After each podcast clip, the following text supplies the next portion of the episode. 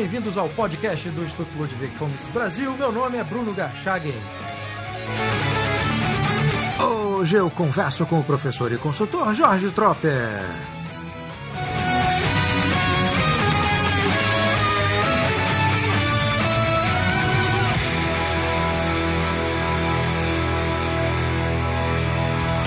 Seja muito bem-vindo, Jorge. Olá, Bruno. Primeiramente, um prazer falar com você. Mais uma vez, agradeço o, o convite e me sinto muito honrado de poder participar do, do seu podcast, do, do Instituto Miss Brasil, um instituto que tem uma importância tão grande né, nesse momento turbulento que o, que o Brasil é, passa e vocês tiveram um papel absolutamente fantástico. Então, para mim é um prazer falar com você e participar do, do podcast. Eu que agradeço, Jorge. Bom, o tema do nosso podcast é a experiência que você teve morando em Angola né, e trabalhando como consultor. E eu tive uma experiência em Luanda, né, eu fui em 2009 lá junto com o Diogo Costa, na época que eu estava no Ordem Livre. E eu lembro, Jorge, ter ficado muito, muito mal impressionado com o que eu vi na capital do país e, e com todo um ambiente né, que eu já tinha de informação, mas presencial é diferente, todo um ambiente contrário às liberdades, tanto a liberdade política quanto as liberdades individuais. Né? E tem um dado adicional que talvez os ouvintes não, não saibam. O atual presidente, que é o José Eduardo Santos, está no poder há quase 40 anos, né, contando os dois períodos da história angolana. Então eu queria começar essa entrevista, Jorge, e baseado, obviamente, na sua experiência, eu queria te perguntar o seguinte: qual é a situação do país que você acompanhou, né, morando lá e depois já fora de lá, mas ainda prestando serviços é, no país? Qual é a situação do país no que se refere às liberdades, é, primeiro individuais e depois liberdades econômicas? Bruno, eu acho que essa resposta é, precisa de um contexto né, maior, situar os ouvintes num, num contexto é, maior, histórico, né?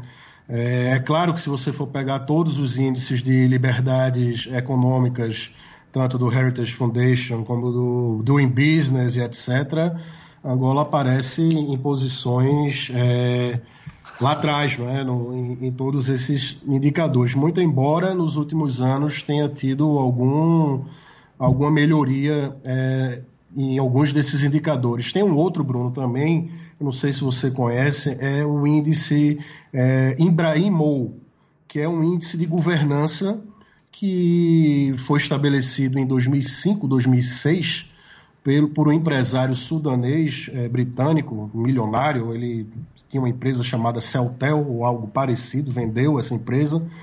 Ele criou uma fundação é, para medir é, e tentar contribuir para a melhoria da governança na África. E esse é um índice que é muito conhecido na, na África e que é muito utilizado também é, nessas avaliações. Então, Angola no Ibrahimou melhorou um pouco, subiu 5 pontos, é, é, um índice de 0 a 100, a média africana está aí na, por volta de 50, Angola está com 39, mas em algumas pontuações Angola estava com 31, 32 e agora está aí com a média geral 39.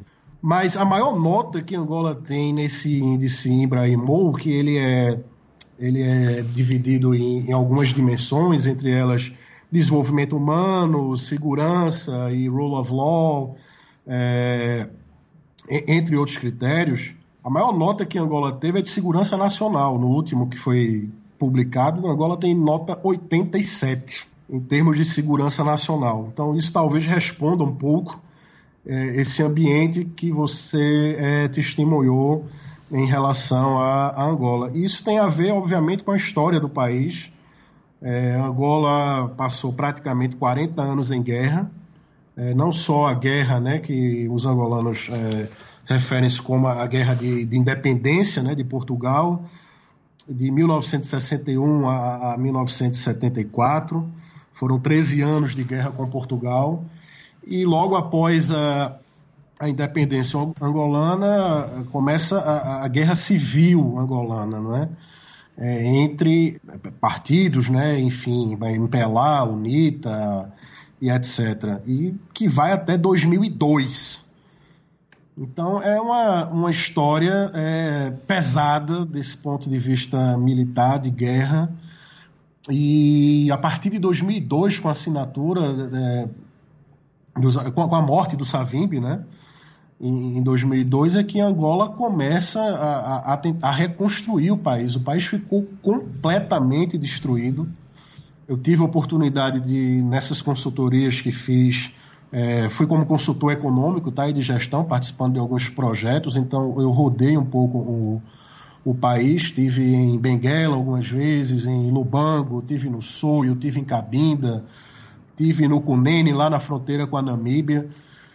E o país recuperou boa parte das infraestruturas, mas ainda hoje é possível ver o grau de destruição que foi é, a guerra. Né? Foi mais de 500 mil mortos. Angola era um dos países mais minados do mundo. Ainda recentemente eu vi um estudo que eram necessários ainda 250 milhões de dólares para terminar a desminagem do país.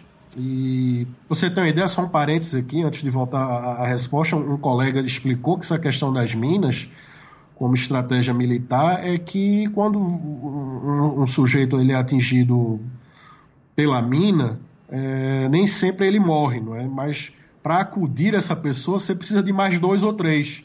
E com isso você tira mais dois ou três de combate, fora a pessoa que foi atingida é para você ver o tipo é, de, de, de, conflito que, que, que, ocorreu em Angola. Então, Angola, nós estamos em 2017, tem 15 anos de, de paz e que sofreu um trauma absurdo com, com, com a guerra. Então, essa é uma geração em Angola que ainda está marcada por todos esses conflitos, né? não só da guerra da independência, como também da guerra civil angolana, que deixou marcas profundas na, na sociedade. Então, os angolanos valorizam muito, Bruno, essa questão da estabilidade e da paz. Eu não posso falar aqui pelos angolanos, né? De forma alguma. Tenho uma experiência de três anos lá.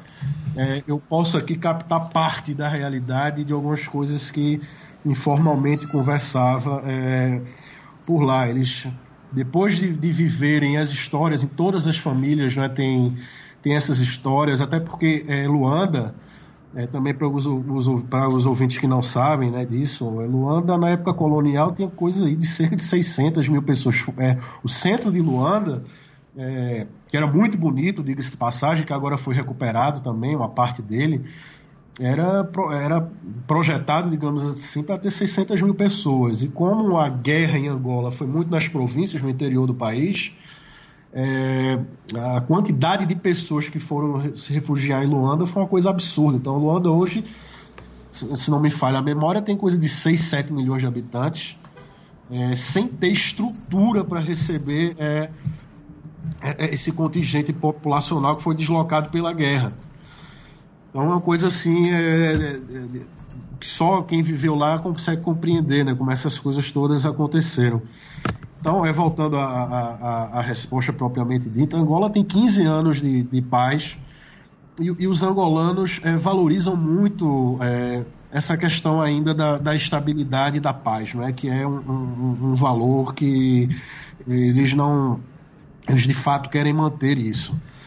E eu entendo, Bruno, que essa questão das liberdades, portanto, é algo que, que vai vir gradualmente. Ainda não é, é um uma questão que está, claro, longe de ser resolvida, como falei, é, todos os, os índices né, internacionais apontam né, essa questão da, de restrições à liberdade econômica e, e algumas restrições que existem também no, no, do ponto de vista político.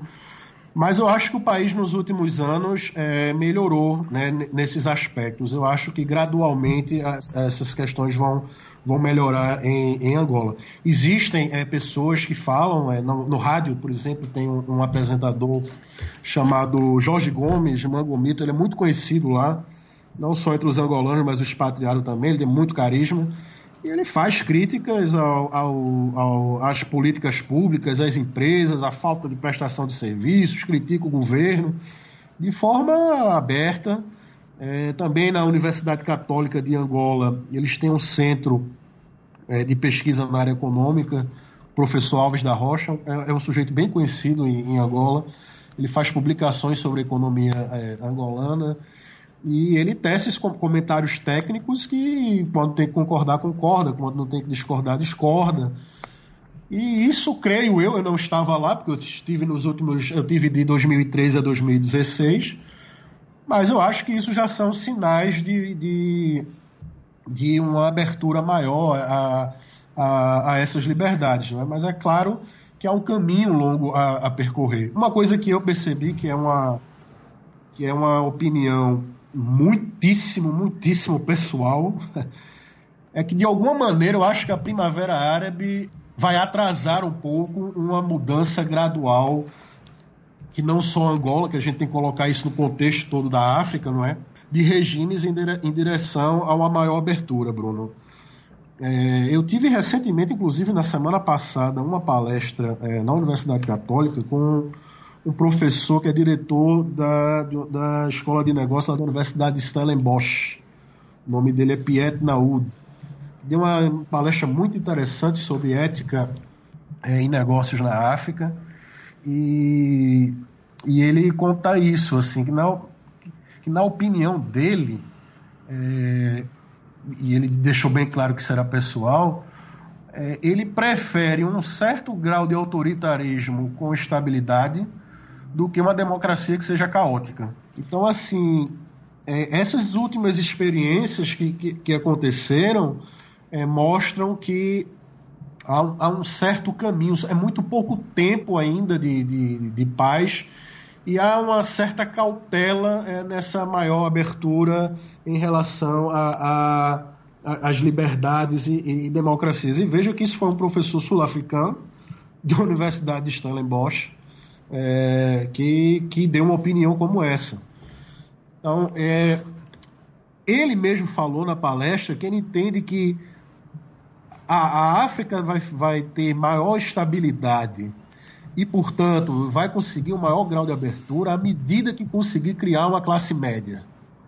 Que isso em muitos países africanos não há. O desnível é muito grande, não é?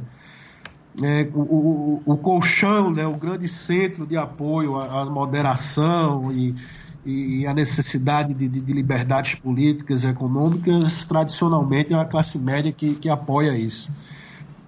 Então, é, falta a criação dessa, dessa criação, como não é, não é que a gente possa criar assim, não é uma mera vontade, não é? Mas é ter é, a, a, noção de que sem ter uma classe média robusta, isso fica é, muito complicado. Então, é, respondendo a sua pergunta, depois de todo esse contexto de maneira mais direta, é claro que as restrições que existem em Angola são de, de, de várias é, ordens, é, mas a gente tem que entender, é, e isso não significa justificar ou concordar, eu, como intelectual, quero uma democracia liberal. É óbvio, eu tenho essa formação. Mas é, algumas coisas que aconteceram no mundo, desde a guerra do Iraque para a Primavera Árabe, tem que pelo menos deixar algumas lições para os intelectuais. Isso não, é, não pode ser só desejo, não é?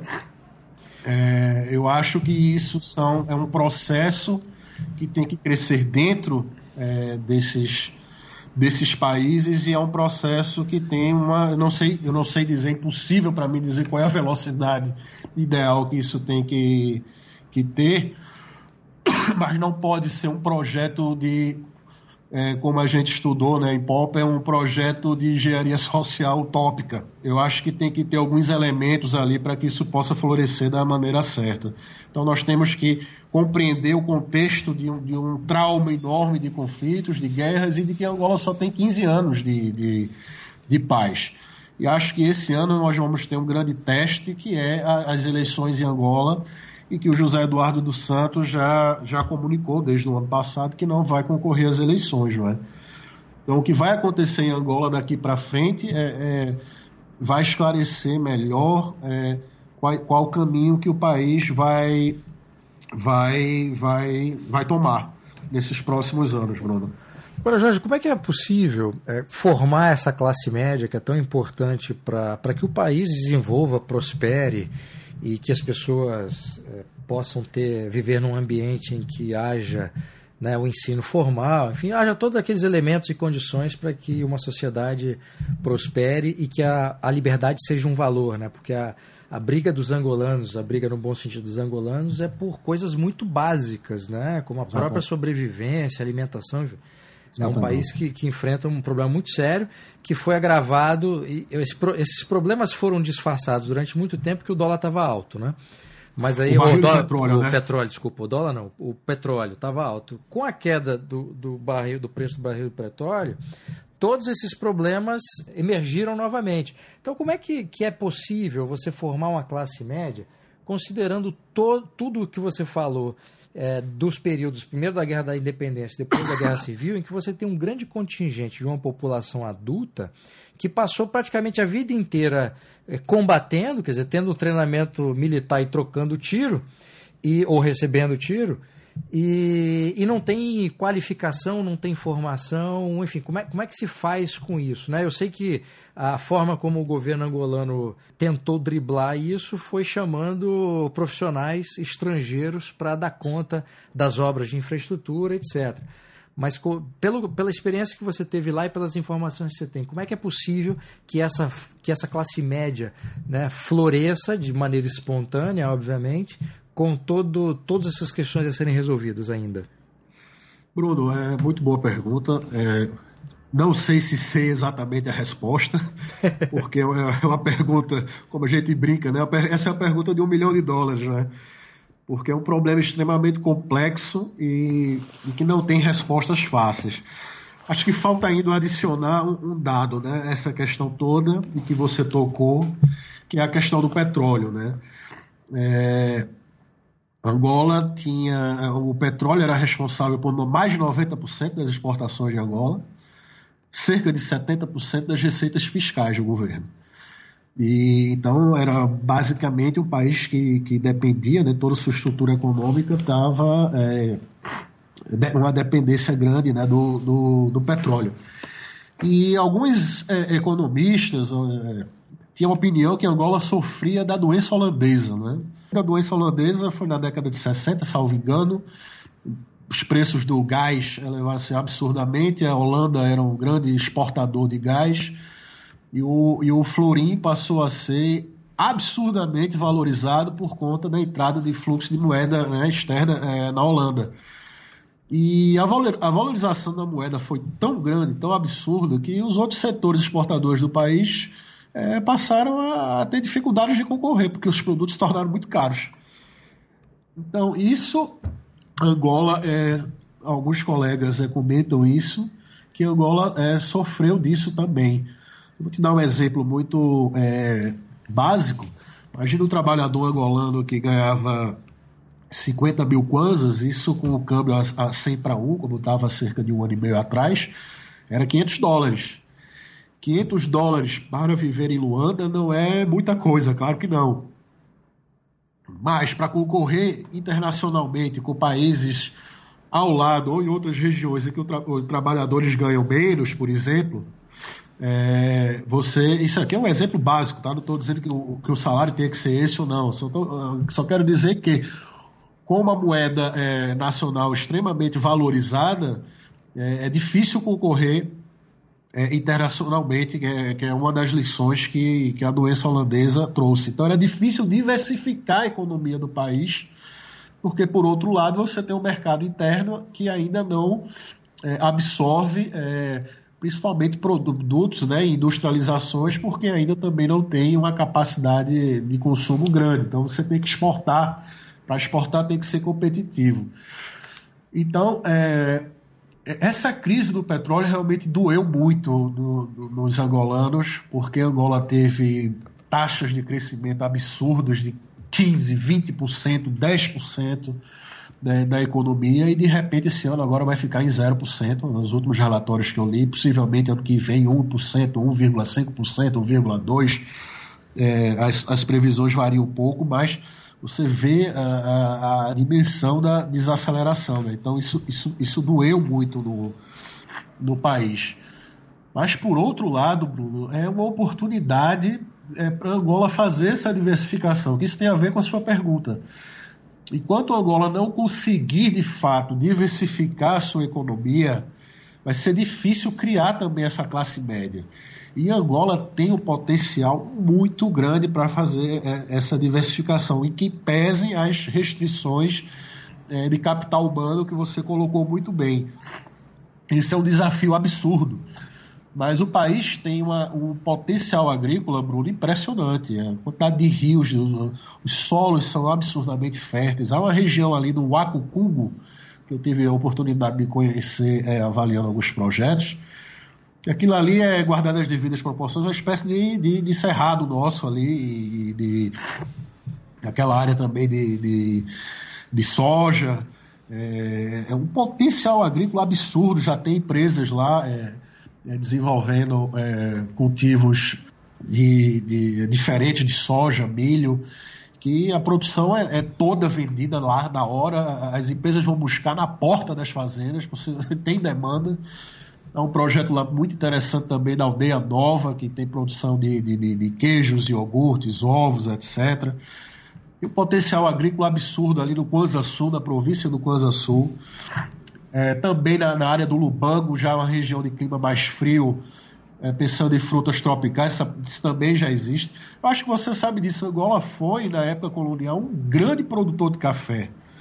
É, inclusive um café chamado café robusta, que é um café forte, que era muito utilizado em blends. É, e era um café muito valorizado. Eles estão com algumas, é, alguns projetos de retomar isso, né? que a guerra também destruiu isso tudo.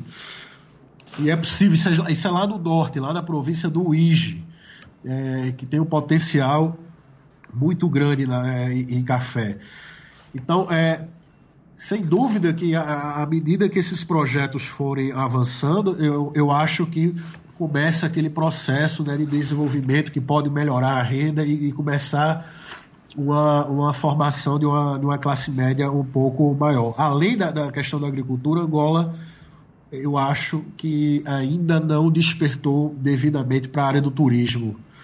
É um país muito bonito, é, Benguela é muito bonito, o Lubango é uma cidade muito agradável, tem o delta do Okavango também. É, e só para citar algumas regiões, é, perto de Luanda tem um, um, ponto muito interessante chamado Miradouro da Lua, que é muito bonito, Bruno. Muito, não dá nem para descrever aqui. É uma coisa que você acha que só vai encontrar lá em Angola. Mas no Mirador da Lua, no Mirador da Lua não tem absolutamente nada. O sujeito chega lá e não tem um café, não tem, não tem infraestrutura para a pessoa é, utilizar aquilo ali. Os hotéis em Luanda ainda são muito caros, mas com a desvalorização do Kwanza já permite para o estrangeiro é, pagar menos. Você tem uma ideia, eu, eu custava facilmente 300, 400 a 500 dólares uma diária no hotel de Luanda. Então isso viabilizava muito o turismo. Eu acho que Angola tem um potencial turístico absurdo, muito grande mesmo. Então eu acho que essa crise do petróleo, é, tentando resumir aqui a minha opinião, doeu muito é, na, na sociedade angolana, mas eles, eles precisam encarar, como já começaram a encarar, como uma oportunidade de fato para diversificar a economia. Eu acho que aí tem duas áreas que, que Angola tem muito potencial que podem ajudar é, na formação dessa classe média, né? Já que agora essa nova geração de, de, de angolanos, muitos estudaram aqui em, em, em Portugal, é, e, e, tem muitas universidades privadas agora em, em Luanda, é, em Angola também. Essa já é uma geração de jovens que já passaram pelo ensino universitário e podem aproveitar essas oportunidades. É claro que isso é um, é, gradualmente, não, é? não vai ser da noite para o dia, mas eu acho que esse é um caminho que Angola deveria é, é seguir. É, Angola ocupa no último uh, Índice de Liberdade Econômica da Heritage Foundation do ano passado né, o centésimo quinquagésimo sexto lugar. E no Doing Business do Banco Mundial está na posição 182. Quer dizer, são, são, são é, dados que mostram a, como o país é fechado e a dificuldade que vocês têm para fazer negócios. Né? Você, nesses anos que, que você morou lá e agora já não mais lá, mas acompanhando o, o que acontece no país, Jorge, já há algum tipo de, de debate público? Você citou um professor e, e um, e um jornalista, né? É, que fazem críticas ao governo, eventualmente, mas já há algum tipo de, de, de movimento acadêmico ou de posição que vem se ampliando para que o país seja mais aberto e, com isso, empresas, empresários estrangeiros queiram investir no país e, e com isso, acelere esse processo de desenvolvimento e diversificação econômica que você apontou? Bruno, esse é o assunto que está sendo debatido a todo momento em Angola. Não sei em movimento acadêmico, eu, sinceramente não saberia licitar um, tive pouco contato é, com a academia em, em Angola, infelizmente. É, mas é, esse debate ele, ele, ele é um debate que o próprio governo promove. Eles sabem, essa questão da diversificação econômica é o objetivo número um hoje do governo. Falam, enquanto estive lá, escutava direto no, no, nos programas e na rádio e nos noticiários, é, as políticas estão voltadas para a diversificação econômica de, de Angola. Então, é, que há um debate no país sobre isso, há. Agora, e, esses rankings, é, Bruno, é, o que, o que, eu acho engraçado aqui, só fazendo um, um parênteses, é que Angola está lá na posição número 156, se eu não me engano, o Brasil está na 122, 127, uma coisa desse tipo. É, é, impressionante, né? Porque é, eu consigo, é, vou dizer aqui, compreender, entre aspas, é, a, a, posição de Angola por conta desse contexto todo que, que conversei, não só sobre a guerra, que tem sim um impacto é, sobre isso, de, de, de, todas as cicatrizes que deixou na, na sociedade angolana, é, mas também por conta do petróleo também, tá, Bruno? Porque como Angola conseguia recursos abundantes por conta do preço do petróleo 100 dólares o barril é, de petróleo, eles usavam esse dinheiro para resolver dois problemas sérios que Angola tem, inclusive para poder diversificar a economia, que é a questão da energia, que é muito ainda usando gasóleo, né, nosso diesel, com, com, com aqueles geradores.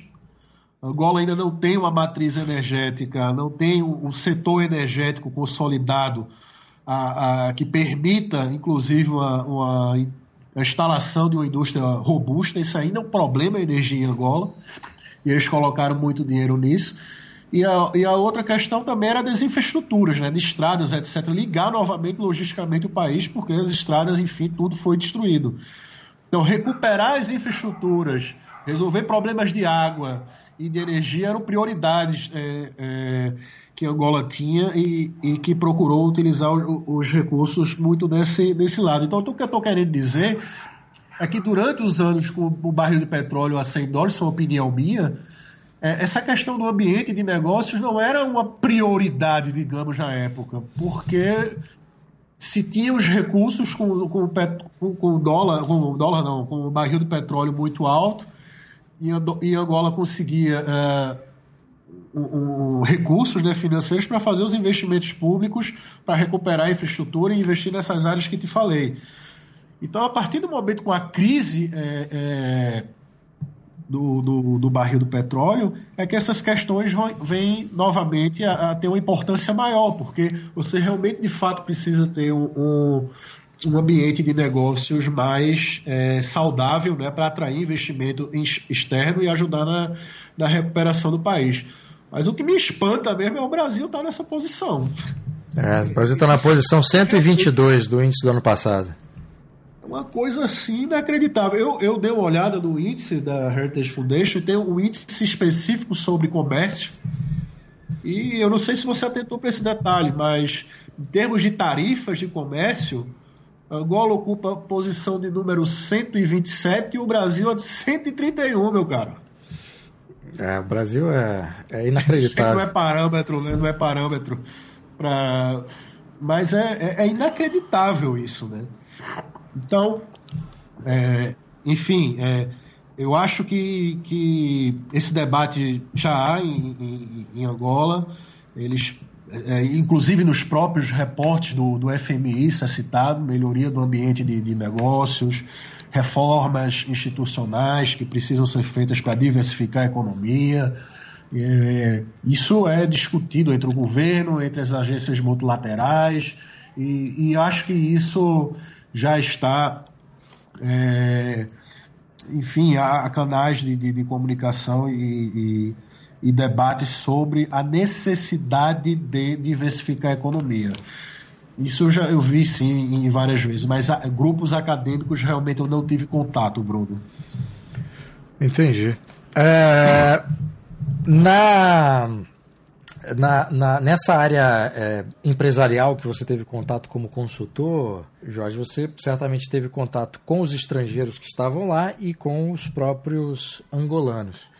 É, essa, essa dimensão da liberdade econômica era uma coisa que era fonte também de, de, de conversas é, rotineiras ou, ou, a preocupação desses profissionais angolanos estrangeiros eram mesmo outras? Quer dizer, dar conta de construir essa infraestrutura que estava sendo vista como prioridade para o país? É, Bruno, os, os expatriados em, em Angola é, sofrem uma carga de trabalho muito grande, muito elevada. É, final de semana, feriados, etc. A gente trabalha é, absurdamente. A quantidade de projetos e, e, e, de coisas. Às vezes você saía de Angola em um mês, voltava em 15 dias, já tinha uma coisa lá diferente. Isso principalmente, claro, quando o petróleo estava aí por volta dos, dos 100 dólares o barril, a velocidade de coisas que, que aconteciam era, era muito grande. Esse, esse tipo de conversa era uma conversa muito restrita a pessoas que têm interesse pelo tema, não é? Então, coisas de, de, de consultor na área econômica, ou, ou, alguém que tem essa visão. Mas boa parte dos expatriados que estão em, em, em Angola, até por conta dessa necessidade de recuperar a infraestrutura do Brasil, são de engenheiros, não é?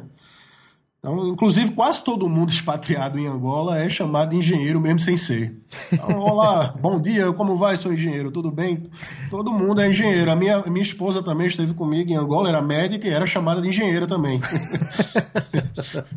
então, é, a maioria do, do, dos expatriados que estão em Angola não, não, não é do universo deles essa, esse tipo de de, de conversa e, e por, por, ser realmente de outra área de, de engenharia, né? Eles inter, se interessam muito pelas questões de engenharia no país, porque são obras absurdas, grandes, de, de reestruturação do país, e muitas delas que você não teria condições de fazer no seu país de origem, ou porque não tinham esses volumes de investimento sendo feito, ou porque já tinham uma certa infraestrutura é, consolidada, como no caso aqui de Portugal. É, por exemplo, então, era, era é, muito pouco, sinceramente. Era, é, esse tipo de conversa era que, que, agrada a mim, a você e etc. Não é uma coisa que, pelo menos, eu tenha visto de maneira geral, tá? Entre, entre os expatriados, é, até porque, como ele disse, a maior parte deles é da área de, de engenharia, então eles têm um outro universo de, de, de interesses.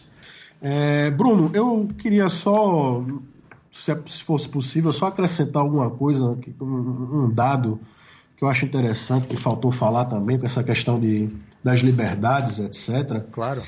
É, da gente entender também que a, a, a, forma como eles encaram essas questões de, de liberdade é um pouco diferente da gente, até pela, pela filosofia africana, digamos assim. Né? Nós, é, ocidentais, é, Podemos falar aqui de, de, de, liberdade de ética segundo Aristóteles, Kant ou, ou a veia utilitária, não é? Isso é um pouco diferente é, na África, na, principalmente na África subsaariana. Eu, eu estou até pegando aqui emprestado, mais uma vez, uma, uma explicação do professor Piet Naud que ele deu na semana passada na, na Universidade Católica aqui, que ele nos explicou o conceito de Ubuntu, que é é, principalmente na África subsaariana, de língua bantu, é, é, algo que na África profunda ainda é vivo. É, e isso é importante também para a gente entender as prioridades e a forma deles encararem isso, né? que eu, eu acho que é interessante. Para é, o Ubuntu, a, a identidade do indivíduo ela não se dissocia da comunidade é, o Ubuntu poderia ser traduzido, inclusive, que, pela seguinte frase: Sou quem sou porque somos todos nós. Então, a, não é, é. Eu lembro até que na palestra alguém perguntou se isso não era uma espécie de, de marxismo ou de coletivismo. e o professor disse: não. É, não tem nada aqui de materialismo dialético e etc. E, e, e de ausência de espiritualidade. Muito pelo contrário, isso faz parte de uma cosmovisão, inclusive sagrada, de que tudo é sagrado e que Deus está é, presente em todas as formas na natureza que não se dissocia da gente. Mas que para nós, a minha identidade enquanto ser, ela está ligada à identidade e à forma de estar dos outros. Então, é, a gente poderia aqui falar de uma espécie de comunitarismo ao invés de coletivismo, tá? Porque a forma, então, da gente é, é, lutar por liberdade, etc., não é só uma coisa individual, é uma coisa da comunidade em si também, que se beneficia disso, entende, Bruno? Entendi. E, e, e, e isso é uma questão interessante porque nem sempre as formas como uh, é, a liberdade é, é, é encarada, é, ela é encarada sob o mesmo ponto é, de vista conceitual. É claro que todo mundo quer, quer liberdade, é um valor humano, mas o que, eu, o que eu quero dizer é que existem formas que essa maior liberdade tem que ser conquistada e feitas respeitando é, é, determinadas tradições e características que são muito profundas, né? E isso não tem nada a ver com, com relativismos culturais, etc. Eu lembro aqui para fechar, por exemplo, um, autor que você com certeza é, gosta muito. Não sei se essa comparação que eu vou fazer é muito feliz, mas eu lembrei um pouco dele, que é o Burke. O Burke ele foi contra a Revolução Francesa mas ele foi contra a forma que os ingleses faziam comércio nas Índias, denunciando que aquilo não era a forma correta e que não havia respeito sobre as tradições é, de longo, né, que vinham de, de muito tempo da, daquela população, e o Burke apro, apoiou também a Revolução Americana, também sobre esse mesmo pretexto, quer dizendo, por que, que nós vamos tratar é, os americanos, que são é, nós que saímos de lá de forma diferente que gostaríamos que fosse, fôssemos tratados. Né? O respeito, então, a determinados valores e tradições. Então, eu acho importante que nessa. É, nesse florescimento de ideias de, de liberdade é, é, na África, que a gente entenda o, o, o, contexto cultural, não no sentido de relativizar a questão, que não é isso, mas que ao entender a tradição e a forma desses povos enxergarem essas questões éticas e de liberdade, etc., a, a probabilidade de, desse florescimento ser mais, dar da, da frutos mais consistentes e duradouros, eu acho que ela é, é, maior. Não sei se me fiz entender propriamente, Bruno. Sim, sim. Não, fez sim. Ainda há uma outra é, questão que eu acho que é importante sublinhar também nesse contexto todo de, de Angola, que é importante referir agora é, do ponto, do ponto de vista mais das relações internacionais. Né? Angola é visto é, na África subsaariana como um fator de estabilidade regional. É, Angola faz fronteira com o Congo, Congo Democrático, que é uma região super problemática. Ainda há focos de tensão e de vez em quando explodem conflitos, principalmente lá na, na região mais perto né, de Ruanda. É, a Moçambique agora passa por uma situação extremamente complicada também com essa baixa da, do preço das commodities. O país agora essa semana disse que não vai pagar os juros da dívida. É, a Renam e a Frelimo nos últimos anos também tiveram alguns levantes, bloquearam estradas, sequestros. Ainda é um país com certa instabilidade, né, Moçambique. A gente tem que lembrar também que um pouquinho acima você começa a ter problemas com aqueles grupos radicais islâmicos, como Boko Haram na, na, na, Nigéria, que inclusive já teve problemas na fronteira com Camarões também. Camarões não está tão distante de Angola, é uma hora e meia de voo, acredito. É, entre outras questões, ainda falar no ébola, eu estava em Angola quando teve a última eclosão do, do ébola. O ébola chegou até o Congo, ou seja, perto da fronteira com, com Angola. Então, é uma região muito instável. Então, quando a gente trata é, dessas questões, a gente não pode é, esquecer também disso. Então, Angola, com todos os defeitos que possam ter e alvos de crítica, que, e muitas delas merecidas, mas Angola é um fator de estabilidade na, na, na, na região. é uma potência regional é, importante e, portanto, é, temos que levar isso em consideração também é, quando tratamos é, desses temas. A estabilidade de Angola é importante também para a estabilidade da região, não só nos países de, de, de língua portuguesa, mas nos seus vizinhos também, que é uma região problemática. Diga-se de passagem, é, Angola é do é, é, um país que marca posições firmes em relação a, a, a, ao extremismo islâmico, é, é, por exemplo. Não quer aquilo dentro das suas fronteiras de jeito nenhum.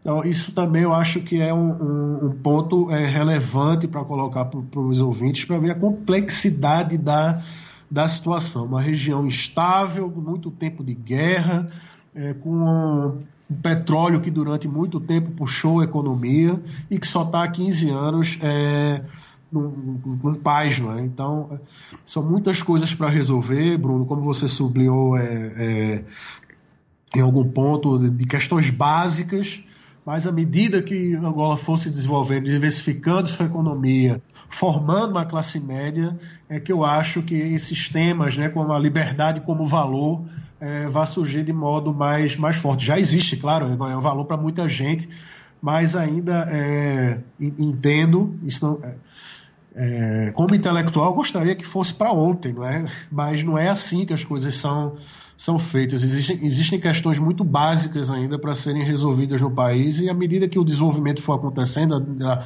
a economia for diversificando, eu acho que vão surgir é, mais é, intelectuais, acadêmicos, etc., é, colocando a, a, as questões da liberdade com o devido mérito, né, que, o devido peso que, que devem ter. Jorge, muitíssimo obrigado pela entrevista. Obrigado, Bruno. Um abraço. Obrigado.